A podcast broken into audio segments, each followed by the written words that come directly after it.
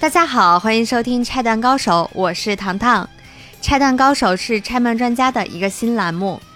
拆弹呢，可不是炸弹的弹，不要理解错了，是彩蛋的蛋。我们希望在每期十分钟的节目内，给大家拆开一个 A C G 的小彩蛋。那这个栏目呢，将在每周的周一到周五不定期的更新两至三期，感兴趣的朋友可以多多关注哦。那今天我们要给大家拆开的这个第一个彩蛋呢？就是关于《灌篮高手》和井上雄彦。其实，在拆漫专家的第一期，我们已经聊过这个话题了。当时节目当中提到过一个冷知识，在画《灌篮高手》之前，井上雄彦已经在不同的作品当中创造出了流川枫和樱木花道这两个后来万人瞩目的角色。但我相信啊，绝大多数朋友都对这点不太清楚，所以我们今天就来聊聊，在湘北校队相遇之前。樱木花道和流川枫到底都在做些什么呢？《变色龙》是井上雄彦的一部短篇集，里面收录了他做北条司助手时画过的几个短片。樱木花道和流川枫就出现在这里。我们首先来说说被人称作万人迷的流川枫。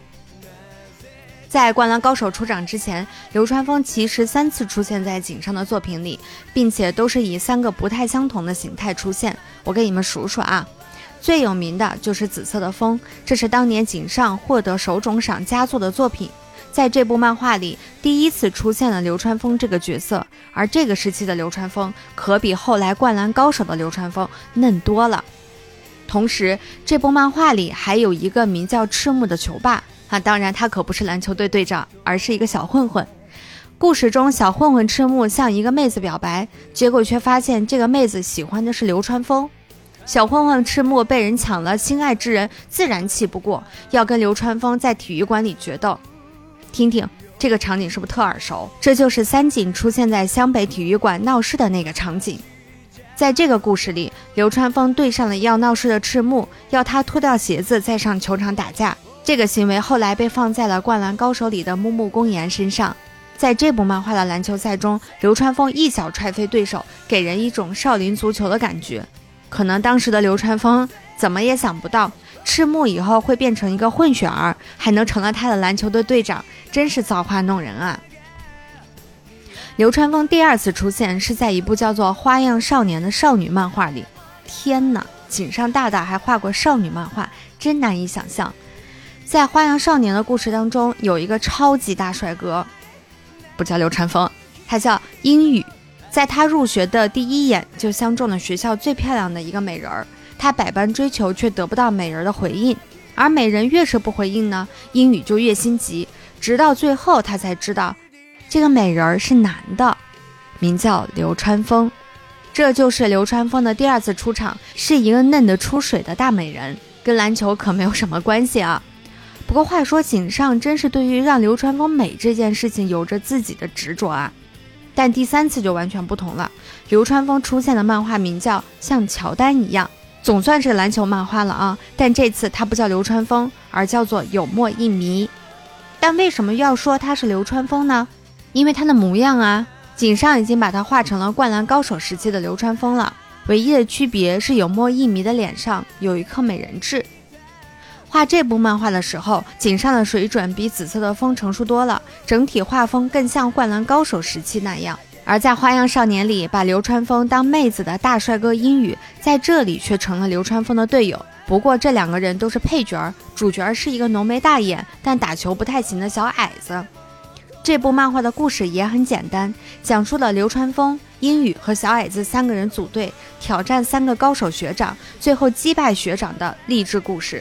在漫画的结尾，流川枫在比赛最后时间遭遇包夹，把球传给了小矮子，中投绝杀。这个场景和湘北在全国大赛上打败山王工业的最后一球完全一致。也就是说，灌篮高手还没开始画，山王工业很悲剧的就已经把败局给内定了。那我们说完流川枫，再来说说拥有邪魅勾魂笑容的樱木花道。在《灌篮高手》之前，樱木花道只在井上的作品中出现过一次，那部漫画叫做《喜欢红色》，当时发表在漫画杂志上。在这部漫画里，樱木的形象和《灌篮高手》里已经一样了，而且这部漫画里还出现了晴子以及他和樱木的感情线。大致的故事就是讲学校里的小混混樱木看见地铁上有流氓调戏一个美女，仗义相助。结果万万没想到的是，老师在班里介绍一个新来的女同学时，樱木发现这个女同学居然就是他救下的美女，也就是晴子。